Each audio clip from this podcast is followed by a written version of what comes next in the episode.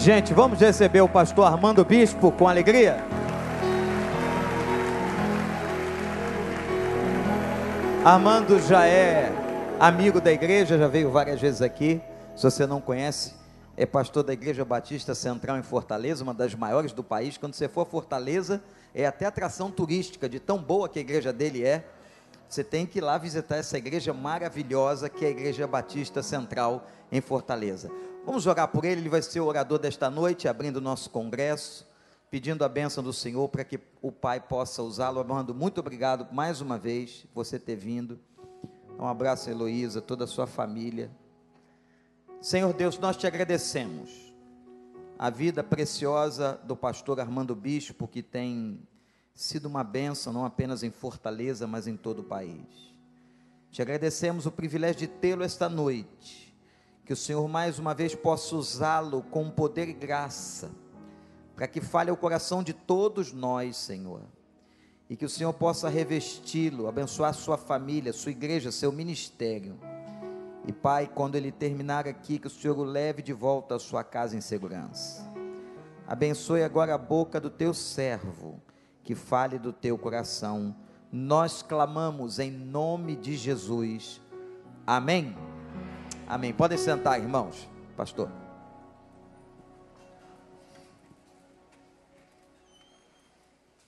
Com saudações cearenses. Paz do Senhor para todos vocês. Se eu disser algum termo em, em cearenseis que vocês não entenderem, tinha um pastor aqui, né, que agora está em Orlando, né, o cearense da, da turma, né? Mas o prazer enorme estar aqui, obrigado Vander, né? Obrigado Daniel mais uma vez pela oportunidade. Muito bom estar aqui. Eu estou num período bem diferente da minha vida. Ah, completo esse ano 66 anos de idade e pela primeira vez eu entrei num hospital e eu estou então me recuperando de uma cirurgia de próstata. Os meninos aí, depois dos 40, né, comecem a fazer os exames como eu vinha fazendo e apesar de muito saudável do ponto de vista da alimentação, do exercício físico, é, isso não impediu que aparecesse um carcinoma, era bem pequeno, estava isolado, mas havia outras, outros critérios ali médicos. Pediram até que eu acompanhasse essa cirurgia, aliás, esse, esse carcinomazinho, né, que era um nódulozinho, que constatou-se ali que havia uma célula cancerígena e alguns médicos amigos e irmãos me disseram, pastor, acompanha isso aí, que isso é quase normal depois de uma certa idade, você pode acompanhar, viver sua vida normal. Você é atleta, ou metido atleta, né? E então eu estava indo buscar minha minha esposa em Natal. Nós estávamos passando ali alguns dias. A Igreja Batista Central de Fortaleza está passando por uma transição muito linda de liderança, né? Eu aos 66 agora Estou começando a passar o bastão depois de 35 anos, mas eu vou passar ainda presente. Né? Então, eu, eu tenho tirado algum tempo em Natal, num cantinho que eu tenho lá para escrever, meditar. E eu estava indo para lá exatamente buscar minha esposa, quando, no aeroporto mesmo, eu fui tomado por uma, uma sensação muito, muito linda, muito poderosa, de muita gratidão a Deus. Era foi uma experiência realmente entre eu e o Senhor, né? É, e naquela hora eu pensei assim, não, eu vou, eu vou, vou operar, tirar isso aqui daqui e acabou. Aliás, eu acho que é uma boa oportunidade de eu ver Jesus logo de vez, né? Então eu não disse para minha mulher, não disse para ninguém.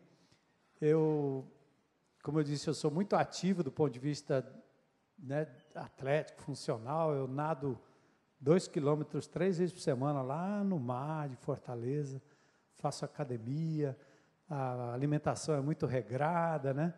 Mas não impediu que eh, acontecesse esse carcinoma e, para complicar, meus batimentos cardíacos, eu sou bradicardíaco, né? O bradicárdio, não sei qual é a palavra correta, meus batimentos cardíacos é 37 por minuto, 38, 40. Quando o ser humano normal é de 60 para cima. Então havia todo um perigo, e a anestesista muito preocupada, e eu tinha que trazer os exames do cardiologista. E ela disse: O senhor vai para casa, o senhor lê isso aqui, depois o senhor assina. Eu disse: Minha senhora, a senhora não está entendendo, não. Eu estou indo encontrar com Jesus. A senhora quer que eu assine o quê aí? eu, tinha, eu tive uma sensação tão estranha, né? tão gostosa, de tanta gratidão por poder olhar para trás e ver tudo que Deus havia feito comigo até então. 35 anos de ministério, né? numa mesma igreja, no mesmo lugar, vendo os novos líderes é, surgindo e assumindo a igreja de uma forma maravilhosa. Eu estava tão feliz, né? Duas filhas casadas, quatro netos, né? minha amada esposa querida, eu só não disse para ela nem para as minhas filhas que eu estava sentindo isso, mas eu fui buscá-la, aliás, eu estava no aeroporto, para ir buscá-la, eu retornei do aeroporto, fui ao médico e disse, marque aí, e ele marcou, e depois eu fui num outro voo para apanhá-la, e passei por esse é, momento, é a primeira vez que eu, tinha, que, eu, que eu entrei num hospital, nunca tinha entrado no hospital, e logo para essa cirurgia, anestesia geral, com esse perigo aí da, da bradicardia, eu estava tão pronto para encontrar com Jesus. Me deram uma, um pré-anestésico, não funcionou, a mulher foi me buscar, eu estava aceso, né? Eu disse, para encontrar com Jesus não preciso disso aí não, dona Maria. E foi assim, né? E depois que a cirurgia que duraria duas horas, durou seis horas, mas foi um sucesso. E quando eu fui para o pós-operatório, lá num quartinho com algumas pessoas ao redor, eu fiquei pensando assim, rapaz, eu, eu não achei que eu fosse peça ruim desse jeito que Jesus me rejeitou. Ele me mandou de volta, né? Sai para lá, vai aperfeiçoar um pouco mais aí, né? Depois você volta, né? Então tem sido assim, né? E eu estou vivendo um momento muito especial na minha vida. Estou até né, fora do púlpito esses dias lá na IBC os outros pastores e líderes estão assumindo de uma forma maravilhosa. Eu estou lidando apenas com algumas questões uh, mais periféricas, chamam de importante, mas eu acho que elas são periféricas. E quando recebi o convite, que já há algum tempo estava na agenda, né?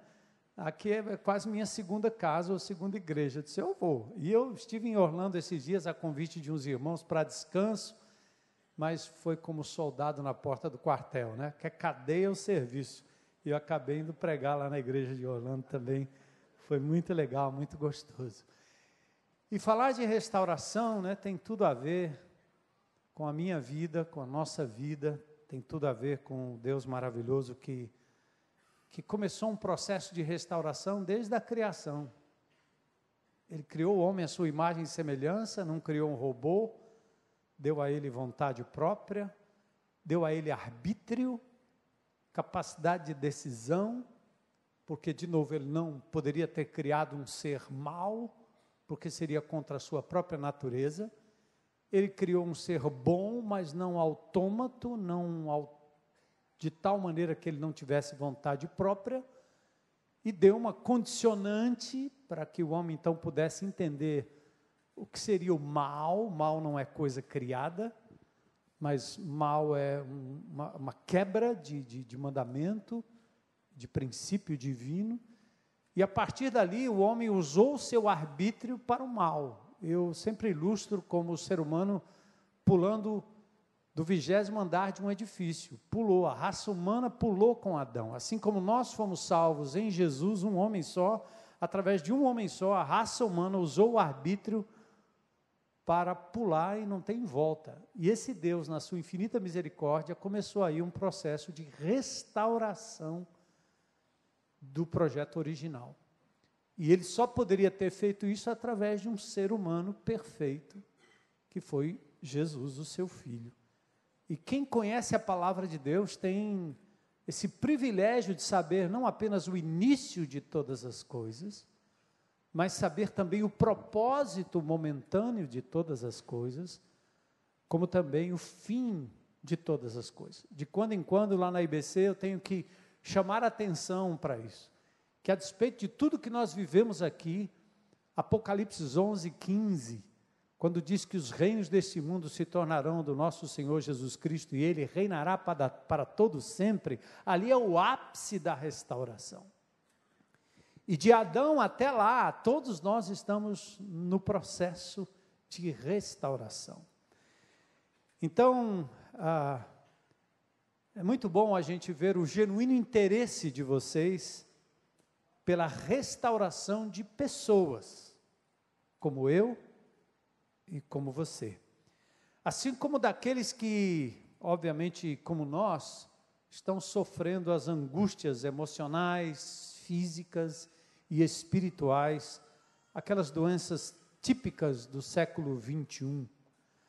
Nossas escolhas estão produzindo cada vez mais crianças depressivas, adolescentes disfuncionais, suicidas. Eu não preciso nem trazer estatísticas aqui, porque vocês estão vendo isso bem de perto.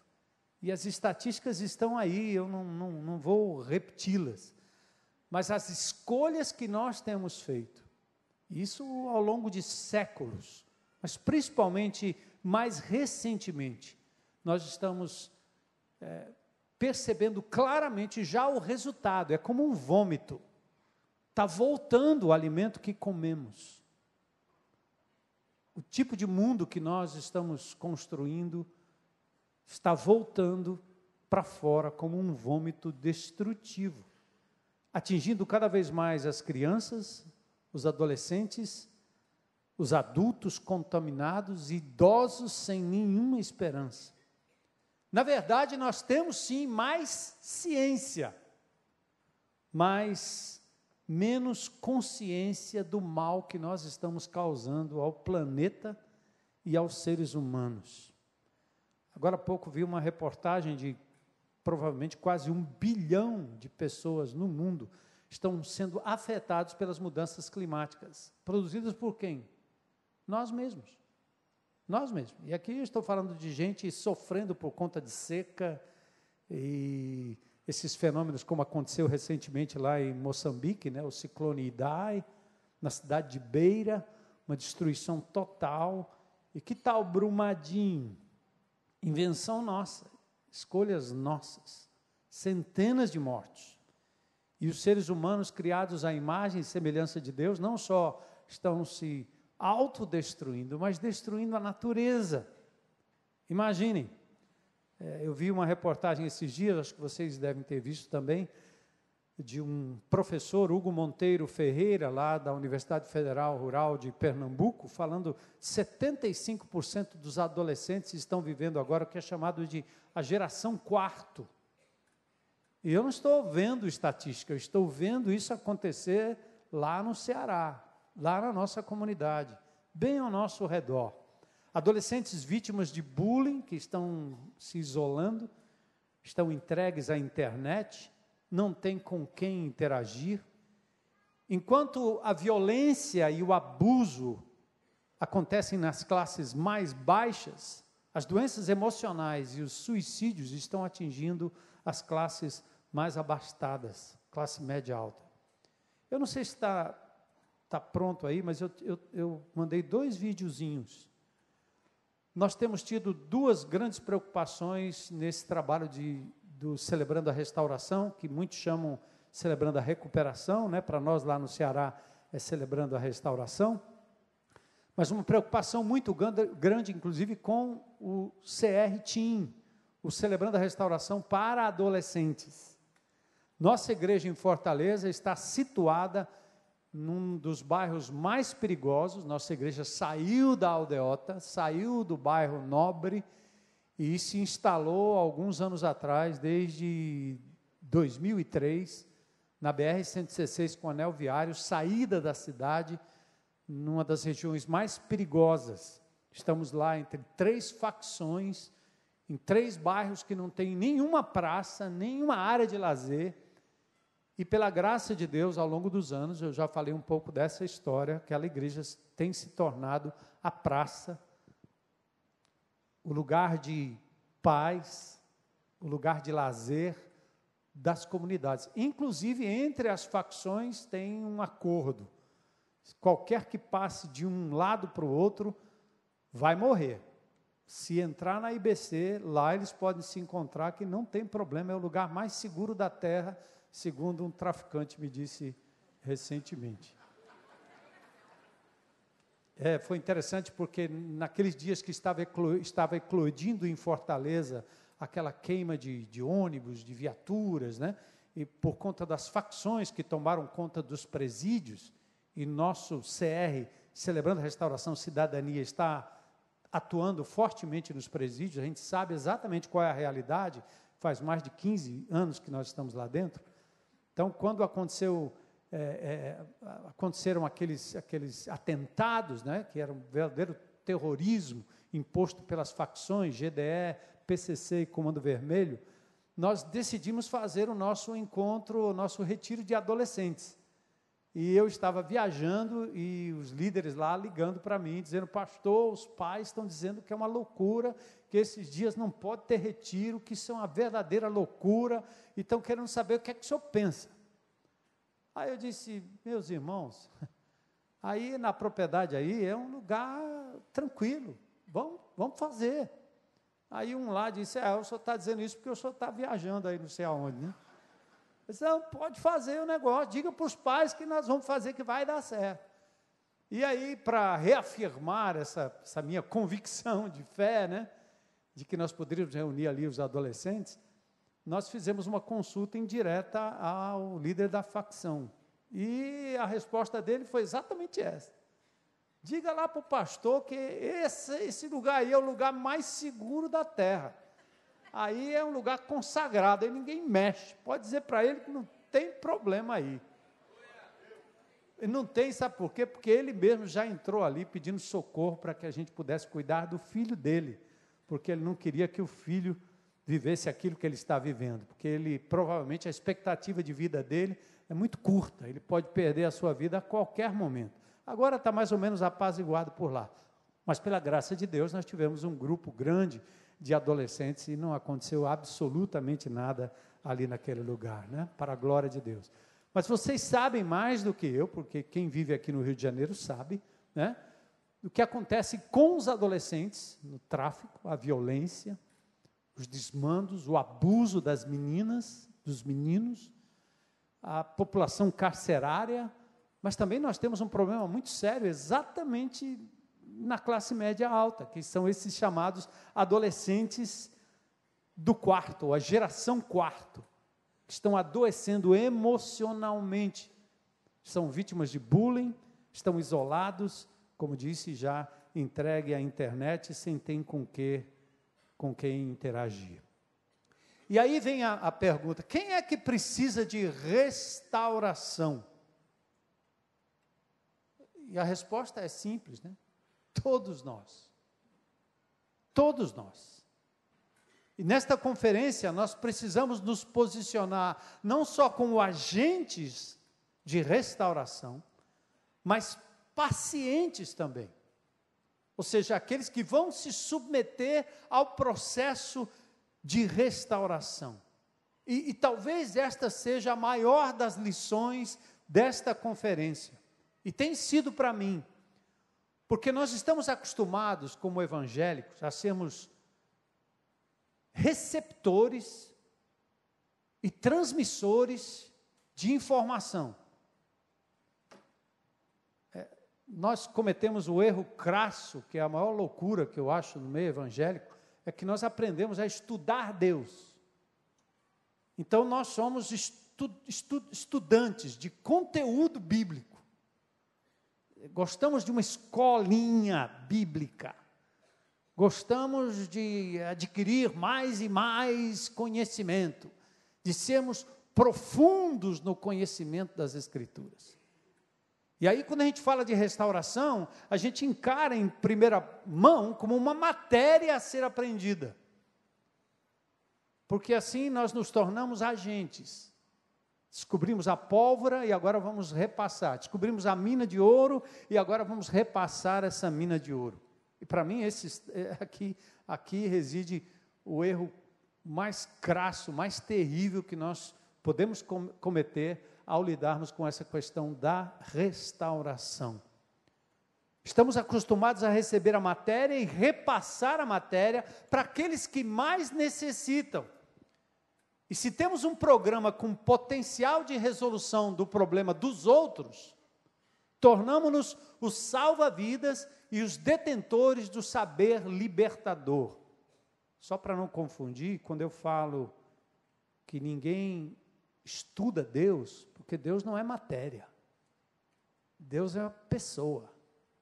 E nós precisamos aprender a nos relacionar com Ele. Deus não escreveu um livro para você estudar, Ele escreveu um recado como um amante manda para o outro, como um pai manda para um filho, como um filho escreve para um pai. E você lê no sentido de, de reconhecer e entender aquilo que é o recado para a sua vida, para trazer emoção, choro, vibração, temor, e não necessariamente uma dissecação hermenêutica do que Deus escreveu na Bíblia, porque aí fica aqui, nunca desce para o coração e não se torna vida. Então, CR, celebrando a restauração, a recuperação, o que quer que seja que vá ser ministrado nesta conferência, não pode ser encarado em primeira mão como uma matéria, porque essa é a nossa mania, nós somos professores, detentores do saber doutrinário, e se a gente sabe que tem algum desgraçado precisando de uma palavra de graça, pronto, aí eu tenho a palavra, eu passo para você e está resolvido. E, mas nós não estamos interessados muito em relacionamento. Contudo, se não compreendemos que restauração é, acima de tudo, relacional e testemunhal, não é conteudista, Restauração é para todos, mas restauração é relacionamento, é vida na vida, é andar com, é testemunhar sobre. É, nós não podemos transportar o remédio sem dele provarmos, principalmente se somos nós também os doentes. Não podemos presumir que nós não precisamos da cura e nos tornarmos transportadores de um remédio que serve para o bandido, para o menino carente, para o traficante, serve para o meu marido, para a minha esposa, para o meu filho rebelde, serve para o meu patrão, para o meu vizinho que não presta, para aquele meu cunhado chato, serve para todo mundo, menos para mim. Lê do engano. É por isso que vocês e nós, como líderes em Cristo Jesus, temos que ouvir bem duas palavrinhas do apóstolo Paulo, em Atos capítulo 20 e em 1 Timóteo capítulo 4. Ele diz assim: ó, antes de você cuidar do rebanho, cuide de você mesmo. Simples assim. O que, que ele está dizendo? Antes de você querer a restauração da vida do rebanho, a ministração, a exortação, a cura, pra, primeiro você, cara. É para você em primeiro lugar. Talvez nós, líderes e pastores, nós pudéssemos pregar menos ou falar menos e viver mais como aquele cego. Ele não disse muita coisa, ele só disse assim: Eu era cego, agora vejo. Pronto, acabou. Acabou o sermão, tchau, boa noite. Eu era cego. E agora eu estou vendo. Isso basta para você ou não? Então, as duas recomendações do apóstolo Paulo. Em Atos capítulo 20, 28, ele diz: tem cuidado de você mesmo e depois do rebanho. O que ele está querendo dizer não é que você deve ser um egoísta, ficar cuidando o resto da vida de você mesmo. É porque evangelho não é blá blá blá. É demonstração de vida, de poder, de palavra encarnada. É vida na vida, ou então não funciona. E depois ele escreve a Timóteo, em 1 Timóteo 4,16, ele diz: cuida de você mesmo, e depois da doutrina. Mas nós invertemos tudo. A própria disposição arquitetônica das nossas igrejas, que nós herdamos primeiro da Torre de Babel, depois dos católicos romanos, com todo respeito aos católicos romanos. Eu fui católico durante 17 anos da minha vida e tenho o maior respeito e carinho pelos, pelos nossos é, é, cristãos amigos católicos, certo? Mas nós herdamos isso. Igreja é traduzida num auditório. E todo mundo senta e o cara fala e a gente vai embora e acabou. Só que o Evangelho não é isso. O Evangelho é relacionamento, é vida na vida, é andar com. Ser discípulo não é discípulo de uma matéria, é discípulo de uma pessoa. Jesus sempre disse: Você vem e segue-me. Segue a mim, anda comigo. Ele chamou os seus discípulos não para um compêndio, uma, uma enciclopédia, uma barça que ele poderia dar para eles. Não, Jesus não estava preocupado com isso aí. Estava preocupado que eles pudessem andar com ele, vê-lo agir, atuar, amar como ele amou, ter misericórdia como ele teve misericórdia. Então, restauração não é uma matéria. Restauração é relacional, é testemunhal.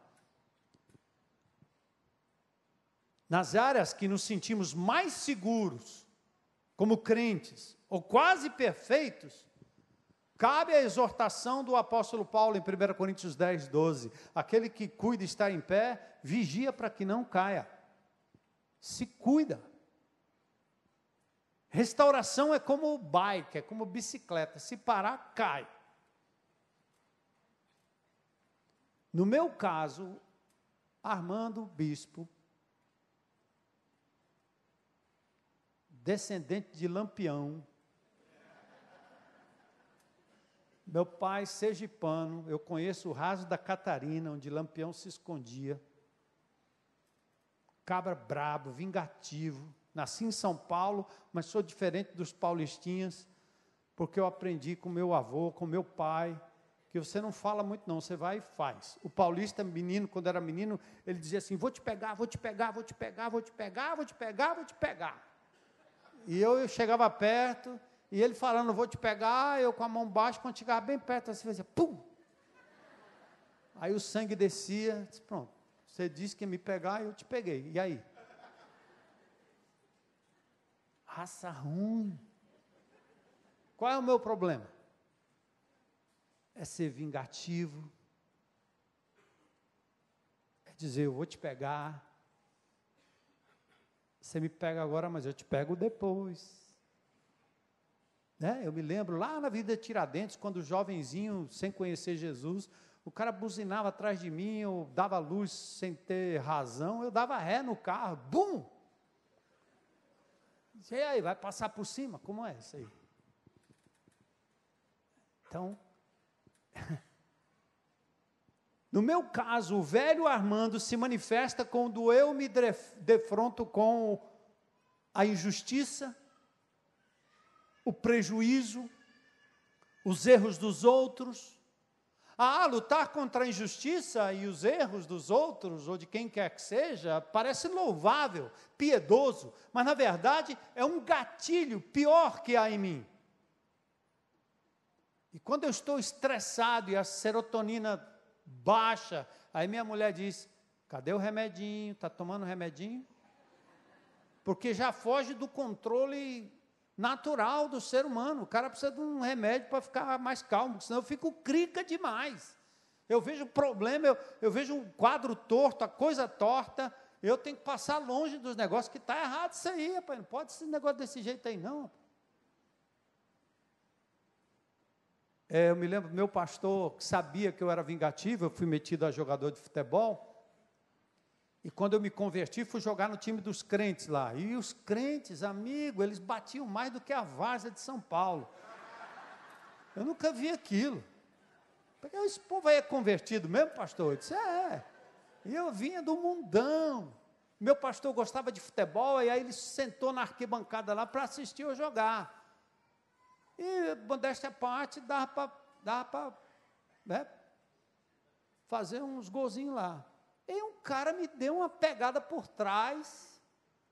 Aí meu pastor gritou da arquibancada: Bispo, não desce da cruz.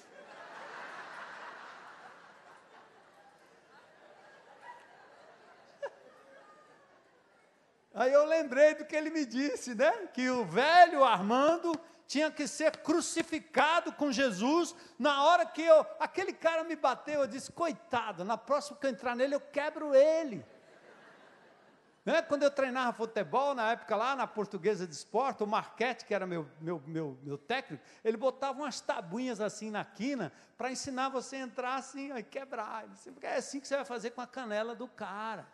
Eu tinha tudo gravado, como subir de cabeça e dar no, no, no supercílio dele, era rápido, no gogó, em qualquer lugar aquele cara me acertou, eu entrei, entreguei minha vida a Jesus, esse cara está querendo me quebrar aqui, como é? Vou dar nele. E o pastor gritou. Mas até hoje eu preciso desse grito aqui no meu coração. Armando, não desce da cruz. Você já foi crucificado com Cristo e agora quem vive não é mais você. Jesus quer viver a vida dele através de você. Então, quando eu entro num presídio, quando eu olho e passo perto dos caras da, das gangues ali ao redor da igreja, que eu entro em qualquer lugar, em qualquer hora, eu, entro em qualquer buraco. E eu olho para aqueles camaradas ali e eu penso assim, rapaz, aquele cara sou eu, sem Jesus, é, sou eu. Eu faria pior. Fico olhando para essa desgraceira no Planalto, né? Ao invés de querer botar fogo em tudo ali, eu fico pensando assim, pai, eu faria a mesma coisa se eu estivesse no lugar deles. Dadas as condições, sem Jesus para me segurar, meu amigo, não tem quem segure o holofote, o dinheiro, a oportunidade, hein? a internet, hã? A solidão, o ninguém viu, eu estou longe de casa, estou longe da minha mulher, estou longe de todo mundo. Quem é que me segura? Miserável homem que sou. Restauração é para mim, porque não fora pela graça de Jesus, eu não estaria onde estou. E na hora que eu perder essa perspectiva e achar que eu sou o cara que vivo essa piedade, ou que eu tenho que demonstrar todo o tempo que eu sou esse cara bom, que não, não faz nada com ninguém, que não tem nenhum tipo de desejo maligno, ruim no coração, é artificial. Eu preciso de Jesus todo o tempo, mas ao mesmo tempo me fazer vulnerável. Então, o CR é para todo mundo. Então, quando nós estamos falando de celebrar a restauração, eu celebro a presença de vocês aqui. Percebe? Nós não estamos falando de um programa eu tive a oportunidade e o privilégio de, de, de, de, de ser um, talvez o primeiro a trazer esse programa para o Brasil.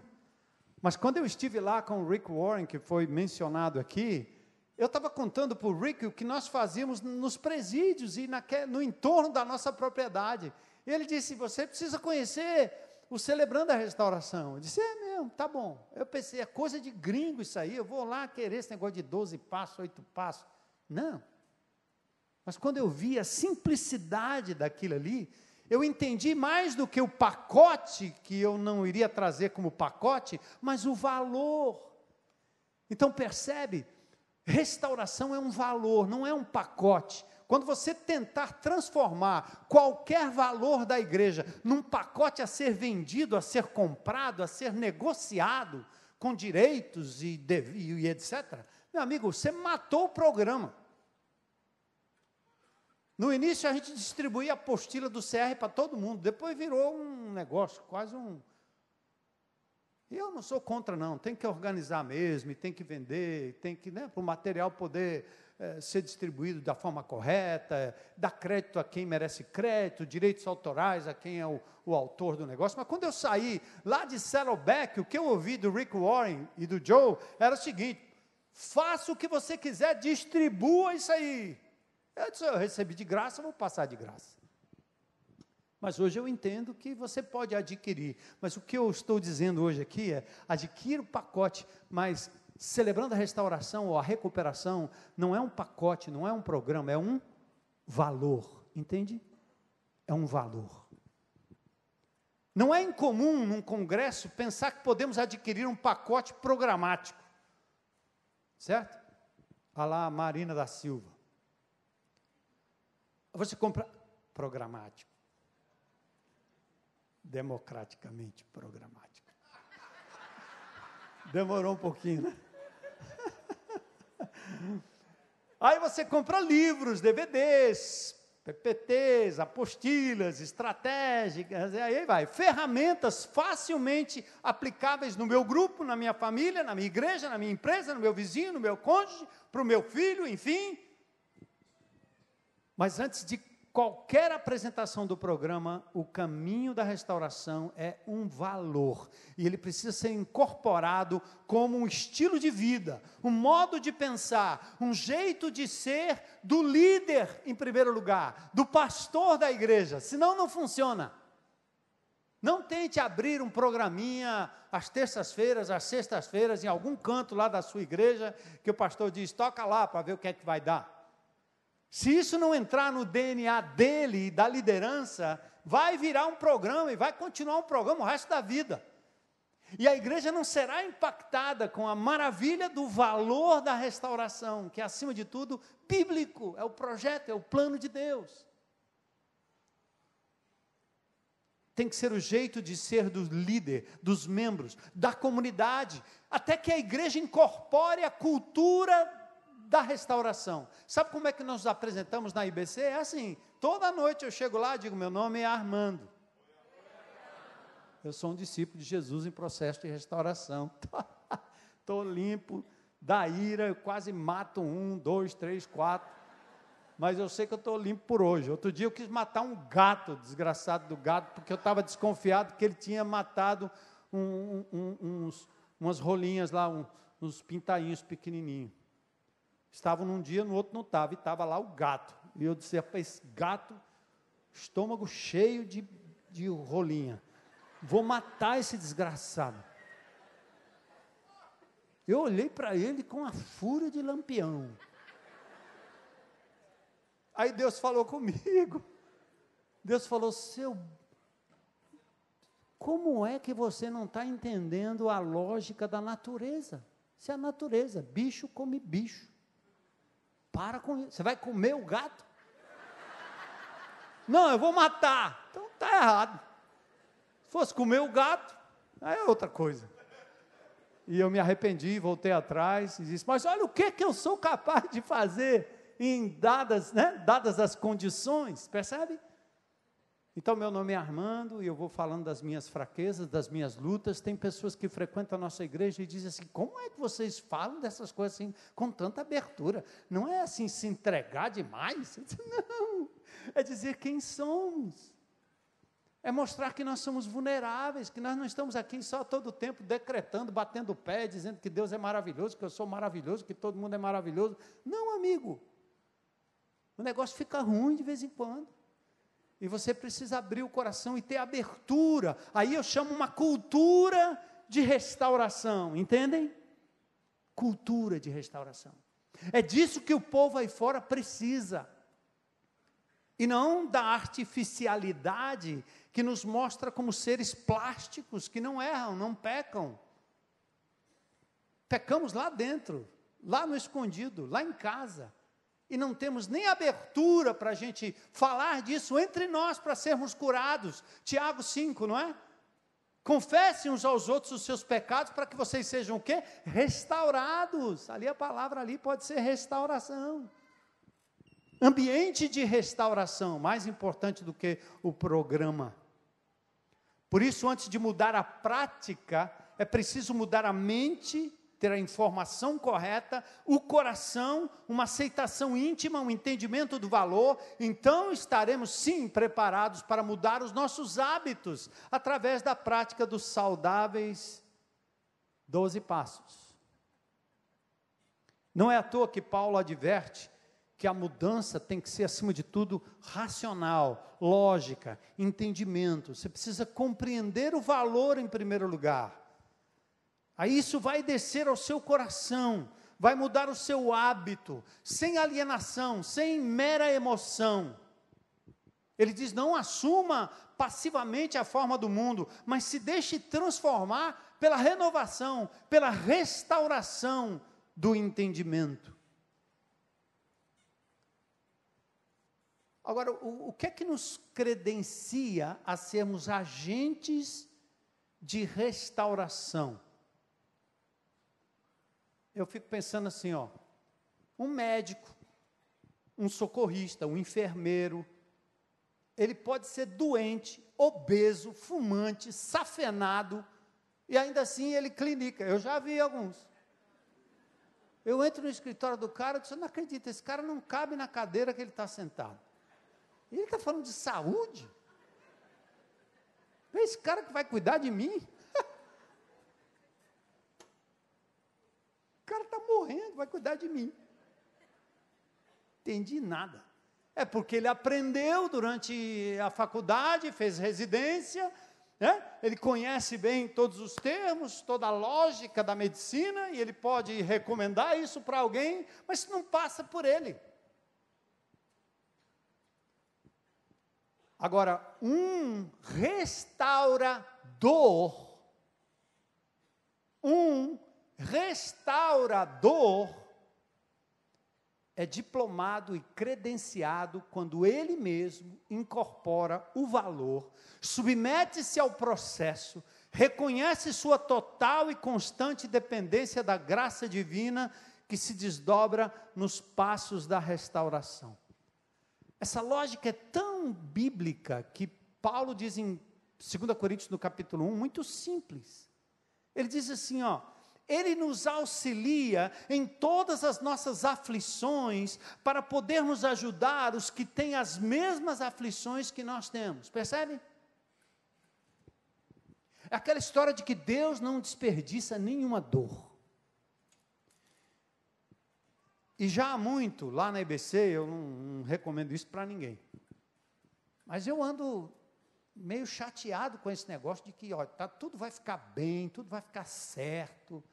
Você não vai ter problema nenhum, nós vamos curar tudo, vai resolver tudo. Deixa comigo aqui, essa é a igreja. E a sensação de que isso vai acontecer é muito legal, né? Aí eu olho para o apóstolo Paulo, que era Saulo de Tarso. Ele tem um encontro com Jesus no caminho de Damasco. E esse encontro faz dele o quê? O cara que era são, lúcido, via tudo, enxergava tudo, dono de si, empreendedor, hã? empoderado. Hã? Ele tem um encontro com Jesus no meio do caminho. O desgraçado fica cego, cai no chão, não sabe para onde vai, tem que ser carregado pela mão. Eu estava dizendo lá na IBC, eu disse: se eu pregar para o povo que aceitar Jesus e ter um encontro com Jesus, vai deixar você cego, no chão, doente, você ia querer? Tem umas partes na Bíblia que para mim não cabe muito bem dentro desse positivismo que a gente vê no meio evangélico. E é simples, nós pastores sabemos usar isso muito bem e as pessoas gostam de ouvir isso, porque senão elas não vêm, porque é muito negativo se a gente começar a dizer que o negócio é o contrário, que você pode ficar com a sua dor aí o resto da vida, amigo. Hã? Porque Deus faz um negócio esquisito. Ele mete uma coisa na coxa do outro lá e o cara fica andando com aquela coxa ruim a vida inteira. Abacuque para no meio da cidade, acho que ele morava em Brasília, Abacuque. Quer dizer, eu não aguento mais de tanta injustiça. Meu Deus, eu não aguento mais. Eu vou subir aqui no parlatório e vou ficar vendo o senhor agir. Aí Deus disse: calma aí, eu vou tardar, mas eu tardo, mas não falho, vou, é, minha resposta virá e não tardará. E Abacuque ficou esperando. Eu não aguento mais isso. Aí, aí Deus diz assim: não, pode deixar, eu vou levantar o PC do B e o PT. Vai acabar com vocês e vai reassumir o governo tudinho. Abacuque, não, estou entendendo o que, é que o senhor está fazendo. Porque eu, eu, eu não estou gostando desse, mas também não queria aquele, hein? Para não achar que eu estou aqui assumindo posições, né? Eu estou exemplificando, tá certo? Você pode ser de direita, pode ser de esquerda, parabéns, eu sou de Jesus. Mas percebe, Abacuque está esperando uma coisa, orando, fazendo vigília e dizendo: Deus agora vai responder todos os crentes vão assumir todos os cargos do Planalto. seria uma confusão louca, não vai dar certo nunca. No meu ponto de vista, não vai dar certo. E Deus diz assim: Não, eu estou levantando de novo aqui. Vou levantar Babilônia, seus adversários e inimigos. É uma lógica que não cabe na cabeça do cristianismo pós-moderno. E isso não tem a ver com restauração. Desculpa, é melhor vocês inventarem outro tipo de programa, porque o programa da restauração é diferente. O programa da restauração faz com que você viva a realidade das suas dores e Deus não desperdiça a sua dor para abençoar a vida de outras pessoas. Porque na medida que você se mostra frágil, na medida que você se mostra realmente tendo que lutar, né, com a sua dor, com o seu câncer, com a sua coluna, o Senhor pode curar? Pode. Quando Ele quiser, Ele cura. Mas eu não entendo até hoje por que, que Jesus passou aqui três anos, curou meia dúzia e não curou o resto que estava lá no tanque de Betesda. Ele escolheu um, pronto, deixou o resto para lá. E os discípulos corriam atrás dele quando a multidão estava atrás para ser curada, e ele dizia assim: Eu não vim aqui para isso, porque ele tinha um outro alvo. O alvo era a sua morte na cruz do Calvário para nos redimir futuramente desse corpo incorruptível, para nos dar um corpo, aliás, um corpo corruptível, para nos dar um corpo incorruptível. Entende? O alvo dele era, era para frente. Ele pode lhe dar um alívio agora, e você fizer, fazendo as escolhas certas, você vai poder ter alívio na sua saúde agora.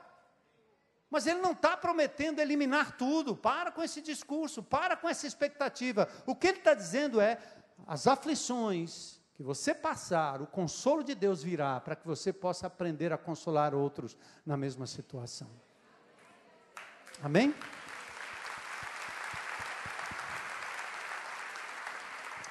E é simples exemplificar, não é não? Só quem esteve à beira do caminho pôde entender ou estender a mão a quem ali estava. Lembra de Lucas 10, a parábola do samaritano?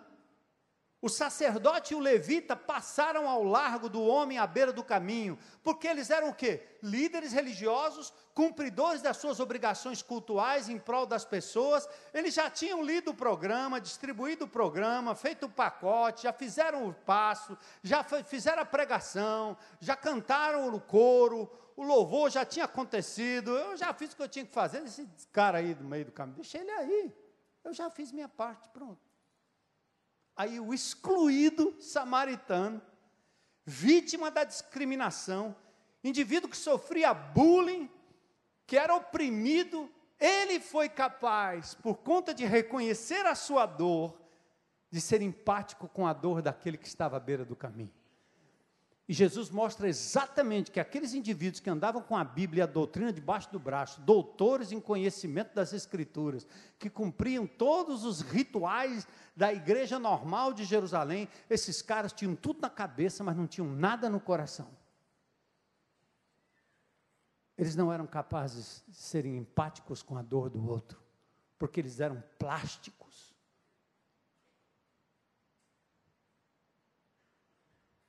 Plásticos.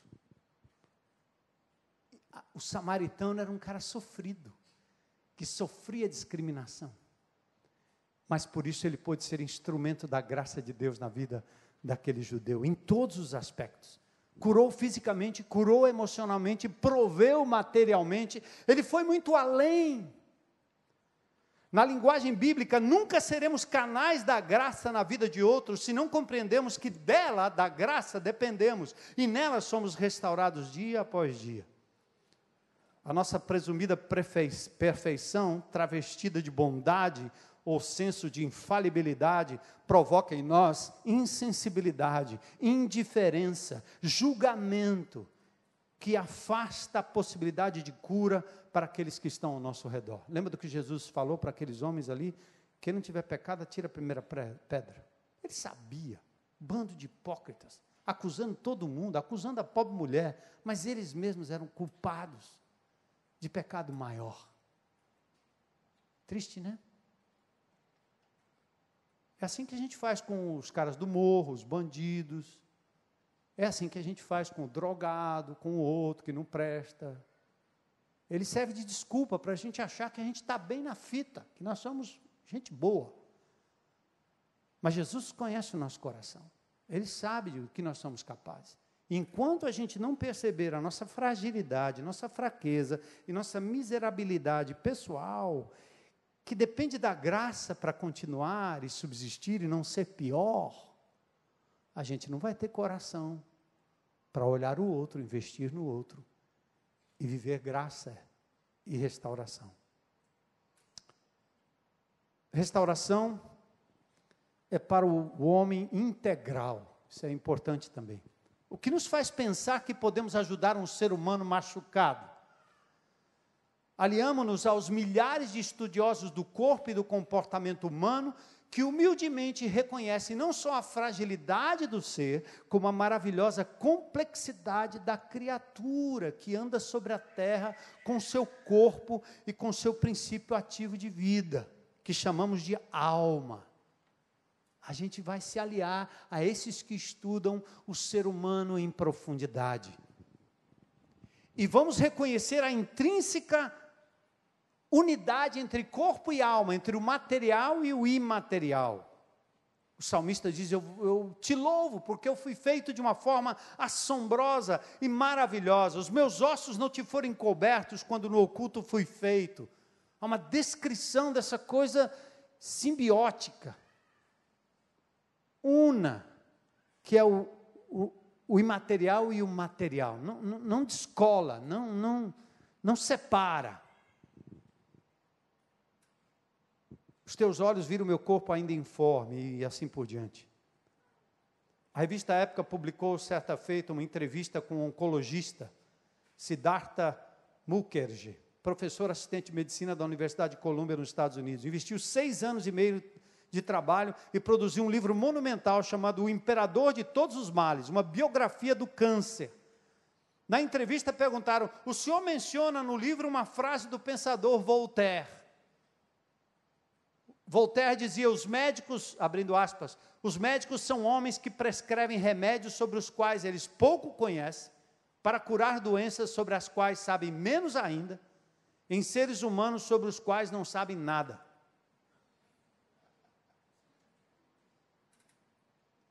Essa também é a sua opinião? Isso sempre será verdade. O corpo humano é muito mais complexo do que a medicina pode prever dizia o, o médico, pesquisador.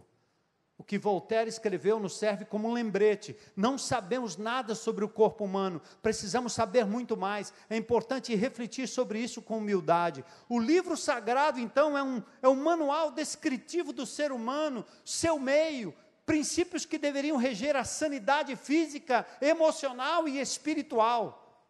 Desde quando a Bíblia fala em meditação, e a gente precisa que um hindu venha aqui o maracabara bamba jamba.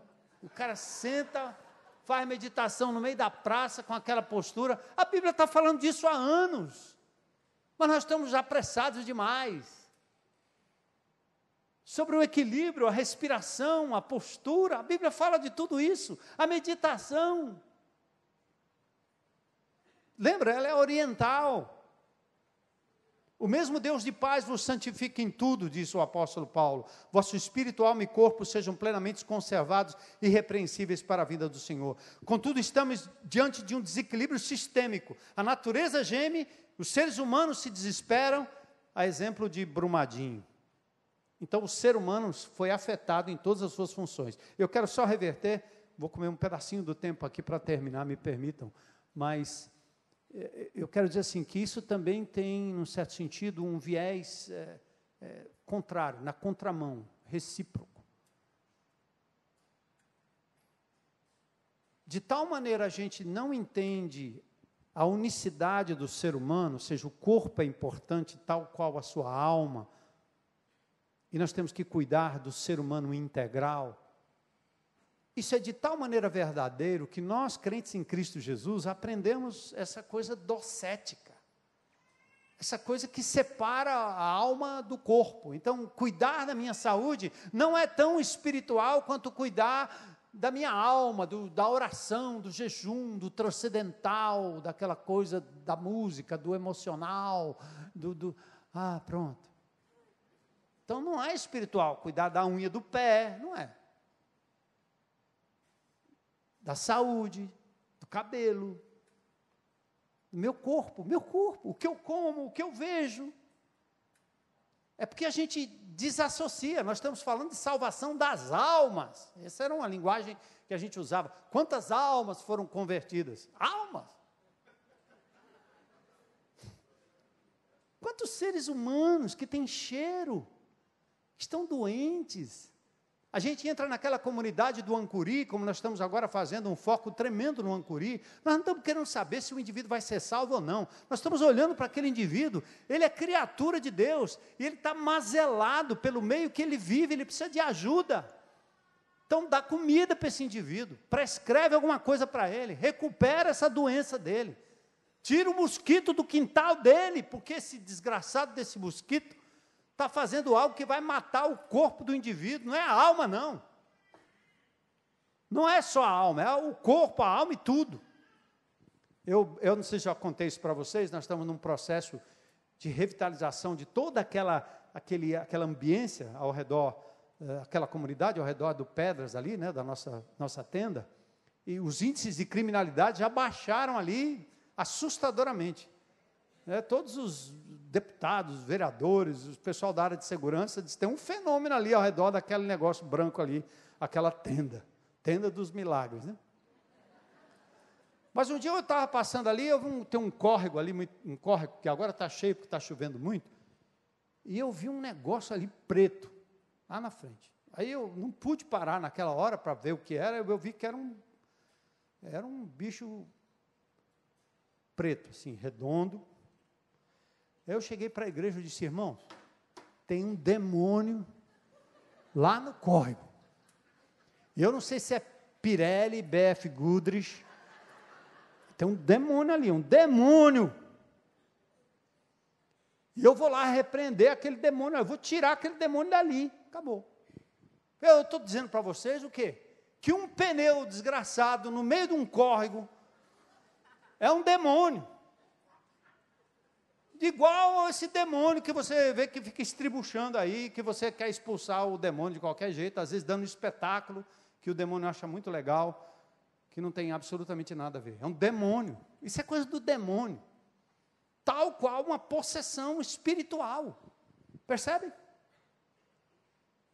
Para você entender que a espiritualidade é tudo que o ser humano faz e vive, é, uma, é ambiência, é o nosso meio. Nós não precisamos esperar os ecologistas, o, o Greenpeace, ficar lutando por ecologia, por coisas corretas, porque nós somos o povo que entendemos que a natureza geme tal qual o homem geme, e que o espírito geme pela condição humana, mas também geme pela condição da natureza, entende? Isso é restauração. Então vou correr e terminar. Fomos atingidos no corpo, compulsões alimentares, anorexia, bulimia, ortorexia, compulsão por dietas, drogas, transgênicos, radiações, sedentarismo, industrialização alimentar, a alma, disfunções emocionais, depressão, raiva descontrolada, o espírito, né? o homem é um ser espiritual, espiritualidade faz parte de uma das questões existenciais e nós temos que trabalhar isso na restauração. E nas declarações dos doze passos do AA, do NA e demais grupos de autoajuda, fala-se em Deus, num poder superior, conforme o entendimento de cada um, mas que é o único que tem o poder de restaurar integralmente o ser humano. No passo 2, decidimos acreditar que há só um poder superior que a, pode é, restaurar, restituir a nossa sanidade. Então, isso é, é muito lindo. Dois graves problemas provocados pela falta de Deus, né? perdemos o referencial de quem somos e perdemos o poder e a força para vencer o mal. Por isso nós precisamos de um poder superior, saindo da negação. Celebrando a restauração oferece limites saudáveis, e aí eu estou falando um pouco do programa, é importante, uma das maiores fontes da miséria humana é a busca desenfreada e egoísta da felicidade, sem o reconhecimento de limites. Então, viveremos a verdadeira liberdade e paz na medida exata que nos submetemos aos limites demarcados pela vontade de Deus. Essa busca inclui o respeito a limites pessoais, como domínio próprio. Não pode ir além disso. O CR oferece espaço seguro, pessoas machucadas, amarradas ah, ou amarradas, né? o amor prático é mais eficiente quando oferecemos a ela um espaço seguro. A cura é relacional, isso é muito lindo para a igreja. Atenção aí, pastores. Eu já tive conversando com os psicólogos esses dias, né, o pessoal da área de psicologia, de psiquiatria. Eu disse assim: a, a loucura está tão grande que se eu referendasse pessoas para serem curadas pelos psicólogos, não haveria psicólogo no mundo. Não haveria quantidade de psicólogos suficiente para atender esse povo, e é caro. E são várias sessões. E eu indico. E aplaudo o trabalho que é feito. Mas imaginou agora que a gente tem que referendar cada indivíduo doidinho para um psicólogo? O que é que o CR faz? Aplica a terapia de grupo. Lindo. E é de graça. E os caras saem curados. Entendeu? Ao longo do tempo, persistindo na partilha, saem curados. E ali acontece uma dinâmica que ela é linda para a vida da igreja. A gente tem aplicado isso nos nossos grupos de relacionamento. A simples partilha. A pior coisa é fazer um crente velho calar a boca e parar de ficar dando sermão nos outros. Porque cada pessoa que conta o problema, ele tem um versículo.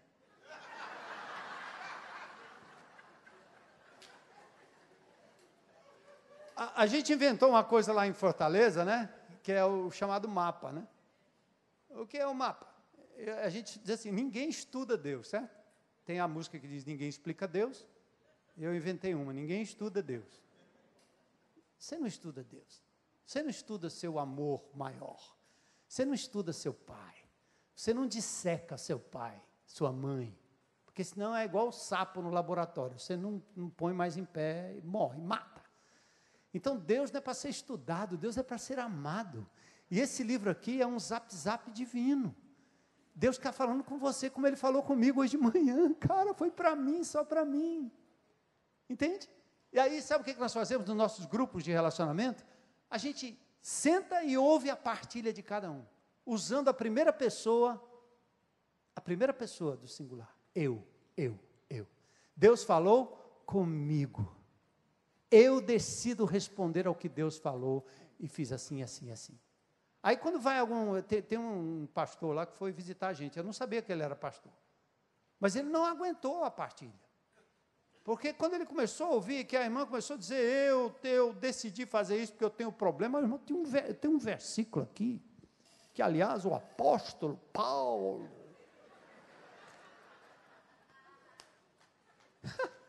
no CR não tem isso. Hein? Por que, que as pessoas são curadas? Eu vejo milagres nos presídios, com os adolescentes, está acontecendo um fenômeno lá em Fortaleza com os adolescentes.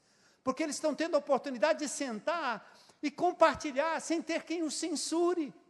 A partilha é uma anamnese, a partilha já é a cura. Confessem uns aos outros para que vocês sejam curados. Tu entende? Que Deus está dizendo é abre a boca e fala, isso já é parte da cura e o outro vai ter ouvidos para ouvir, e Deus vai falar com o outro através da sua palavra, do seu testemunho, da sua dor. Deus não desperdiça a dor, então é um ambiente de partilha. E a palavra de Deus entra quando você fala de forma testemunhal. Deus falou comigo. Eu não me interesso o devocional do, do Zé Pedro, do Zé João, do pastor, do apóstolo, do, do Paulo, do Pedro, do João. Não quero saber do devocional deles. Eu quero saber que Deus falou comigo. Hã? E eu compartilho. E no CR é assim. Por isso que a cura vem. A pessoa se sente à vontade, aberta, a é, é, confidencialidade no grupo, e a pessoa se sente à vontade para partilhar. Mas mais, entende, gente, eu estou falando um pouquinho aqui do programa e vocês certamente vão ouvir mais, mas o que é mais importante é essa cultura que tem que tomar conta da igreja como um todo que tem que ser vivenciada a despeito do programa. Eu acho que todo mundo tem que passar pelo programa. Mas a despeito do programa é uma cultura. E lá é o que nós temos tentado viver, na liderança, nos nossos grupos, nos nossos encontros, nos nossos grandes ajuntamentos, né? Viver essa cultura gostosa, né? Da partilha, do grupo, da vulnerabilidade na igreja. Isso é uma coisa muito preciosa. Então eu queria orar, passei do tempo, me perdoa aí, o cearense, falando demais. Vou orar e a gente vai terminar muito feliz né, de estar tá fazendo a abertura. Eu espero que eu não tenha enviesado nenhuma outra coisa aí em relação ao que vem pela frente, mas eu quis só dizer que restauração é para todos nós. Eu estou no processo, você está no processo. Deus continua trabalhando em nós. É aquela história da, da boa obra que ele começou, ele ainda não terminou. Ele é o tapeceiro, né? Ele está tecendo, ele está fazendo, e por baixo é meio feio. Né? O Stênio Marcha que fala sobre isso, né? do tapeceiro. Por baixo é meio feio, você não vê direito mas ele está vendo por cima e a gravura é linda, está é, ficando bonita. E Deus usa suas dores, está certo? Se você não se livrou dela por um milagre, se Deus não quis fazer um milagre na sua vida, minha irmã, meu irmão, não se desespere. Deus vai usar a sua dor, tá certo? Deus vai usar a sua dor. O apóstolo Paulo ficou com a dele até o resto, até o final da vida. E lá, aquele encontro de Damasco foi terrível para ele. É terrível do ponto de vista físico, porque Deus sabia quais instrumentos eram necessários para acabar com o orgulho do apóstolo Paulo. E ele às vezes usa a nossa a dor como um megafone. Ele fala baixinho, você não ouve. Ele grita um pouco mais, você não ouve. Ele usa o megafone. O megafone dele é a dor. Então você quer se livrar do megafone de Deus? Não. Ele está falando contigo. Aprenda a lição. Quem sabe ele tira o megafone. Mas se ele não tirar, você continua com aquele memorial, como aquela, aquela coxa de Jacó ali, né? Memorial. Sempre vou me lembrar do que Deus fez comigo, né? Eu tenho uns memoriais aqui na minha coluna da época que eu fui rebelde, não queria fazer a vontade de Deus, queria sair por aí jogando bola. Ele me bateu, eu caí, fiquei parecendo um L. E depois que eu recuperei, voltei, Senhor, nunca mais. Aí quando eu fiquei bom, voltei de jogar de novo. E foi no mesmo L, no mesmo lugar, do mesmo jeito. E até hoje eu tenho que lutar com ela. É uma dor. Eu vou pedir para Deus tirar isso aqui? Não, eu vou fazer musculação, me livro dela de vez em quando. Aí quando ela volta, eu me lembro daquela época. Como eu fui rebelde, como o Senhor foi gracioso e me deu coisas muito maiores e superiores a qualquer alívio da minha velha coluna, né? E logo, logo eu vou receber um corpo totalmente incorruptível. Aí Lá não vai ter nem pranto, nem dor, nem doença, não vai ter absolutamente nada para a glória de Deus. Senhor, obrigado por essa noite preciosa, por podermos refletir um pouco, não só na tua palavra, mas nas experiências que o Senhor tem nos dado acerca desse plano maravilhoso de restauração. Obrigado pelo teu filho Jesus, que, como um exemplo maior, sofreu, chorou, se angustiou, foi desamparado em determinado momento, quando ele gritou, porque o Senhor o desamparou, mas o Senhor queria que ele desse o passo de obediência para acolhê-lo logo em seguida. E assim o Senhor faz com a gente também. Que maravilha fazer parte desse plano. Que bom saber o final de todas as coisas. Tira de nós toda a pressa, toda a angústia. E ajuda-nos, Senhor, a vivermos essa vida vulnerável. Hum, uma restauração que é relacional. Sabe por quê, Senhor? Há muitos que ainda precisam ouvir falar do teu amor. E eles estão precisando também de um ambiente vulnerável, de grande aceitação, de inclusão.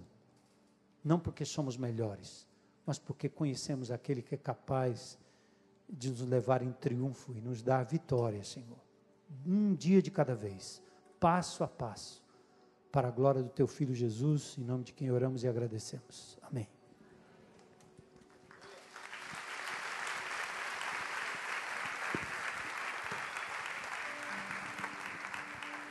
Obrigado, pastor. Ah, o que é bom precisa ser imitado, não é? Então, como o Armando é um imitador de Cristo, eu vou imitá-lo aqui eu vou me ajoelhar também. E eu vou me ajoelhar humildemente diante de Deus e de você, pedindo para você conhecer o celebrando, tirar as vendas do preconceito. Que bobagem, não é? Celebrando é para ele, para mim, é para o meu amigo aqui, pastor Wander. Então ajoelha o coração, dobra serviço. Vai lá. Mas eu tenho 50 anos de igreja. Que bom. Se dobra também. Ali no balcão tem inscrição. E na casa do nosso pai tem muitas moradas aqui já para você no nome de Jesus, tá bom? Então você pode fazer isso. Ainda tem tempo de você experimentar. Uma vez, é, um certo pastor, contava minha mãe, pegou uma laranja e foi chupando a laranja na frente de um professor que dizia não crer em Deus. Então esse pastor disse assim: ah, professor, a laranja estava gostosa, estava azeda, estava doce. Mas que pergunta é essa, rapaz? Foi você que chupou a laranja? Pois é. Eu experimentei Deus. Que tal experimentar também, professor? Hã? Então vamos experimentar isso. No nome de Jesus. Essa é a minha oração para você. Pai, obrigado pelo teu filho Armando. Obrigado pelo teu filho Vander. Por esses filhos teus que o Senhor colocou como líderes sobre nós, que nos influenciam tão maravilhosamente. Pai, ajuda-nos que nunca seja encenação, mas seja de verdade o olhar diante do Senhor e das pessoas. Nessa horizontalidade que o Senhor propôs desde a cruz, nos nivelando por graça nos nivelando, Senhor, nas nossas dores. Usa os megafones, mas usa também os consoladores, Pai. Porque eles foram consolados com a consolação de Deus. Por isso nos humilhamos diante do Senhor nesta noite, glorificando o Teu nome e te adorando. No nome de Jesus, Paizinho querido. Amém.